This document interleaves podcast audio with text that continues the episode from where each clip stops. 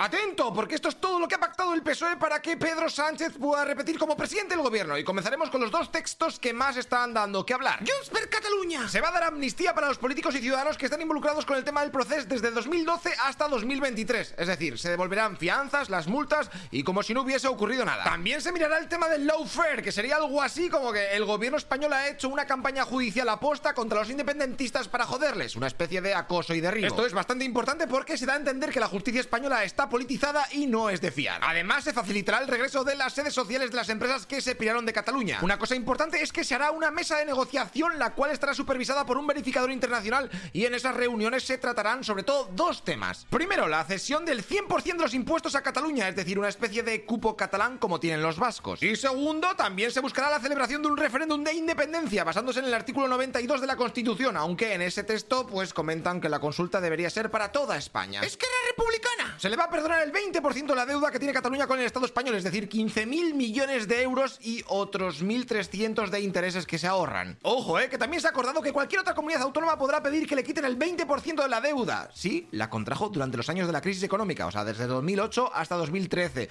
Pero vamos, que como Cataluña era la que más debía, pues es la que más gana. Se va a traspasar rodalíes y regionales, o sea, todos los trenes y vías que usa cercanías, pues a la, a la Generalitat. Por lo que se creará una nueva empresa pública catalana para gestionar esto y Renfe tendrá que dar todo el material y personal necesario para que el cambio se haga bien. Y también el Estado pagará 133 millones de euros de la deuda que tiene Cataluña con Renfe. El Estado español dará 1.600 millones de euros hasta 2030 para aumentar y mejorar la plantilla de los Mossos de Escuadra, o sea, su policía autonómica. Y también se dará a Cataluña cada año como mínimo 150 millones de euros para que se invierta en investigación y desarrollo, ya sea para temas científicos o técnicos. ¡Sumar! Se va a reducir la jornada laboral a 37,5 horas sin bajar los salarios. Hay que mejorar la sanidad pública. Hay que ponerse más heavies con todo el tema del cambio climático. La educación de 0 a 3 años será gratuita. Se meterán más impuestos a la banca y a las empresas energéticas. Y España tendrá que reconocer el Estado palestino. PNV. El Estado español reconocerá al País Vasco como nación. El gobierno español tendrá que darles antes de dos años la gestión de la seguridad social, además de cercanías, con validación de títulos e inmigración, con el objetivo de buscar el autogobierno absoluto del País Vasco. Se tendrá que impulsar el euskera. Se van a ampliar las competencias de la Archancha, o sea, su policía autonómica. Y Pedro Sánchez y el Lendakari se reunirán cada seis meses para ver que todo se está traspasando según el acuerdo.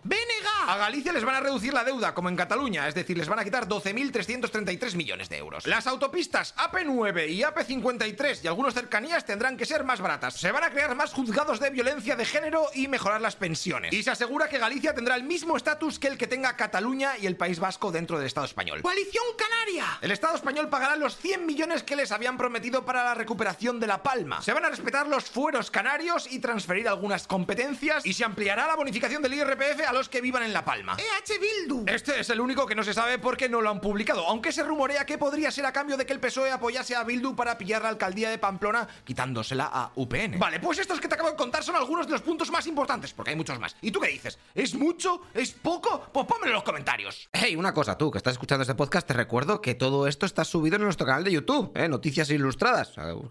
Y lo verás con vídeo, eh, que va a molar más. Aunque si tienes que trabajar y lo quieres en podcast, pues en audio, pues así está bien, pero... Bueno, así vienes y me ayudas un poquito. O en, metes una mano con Patreon, ¿eh? que todo esto es un pateo de la leche. Y ya sabes que la cosa está muy mala. Bueno, haz lo que veas. Nos vemos en el siguiente capítulo. Hasta luego, loco Pixas.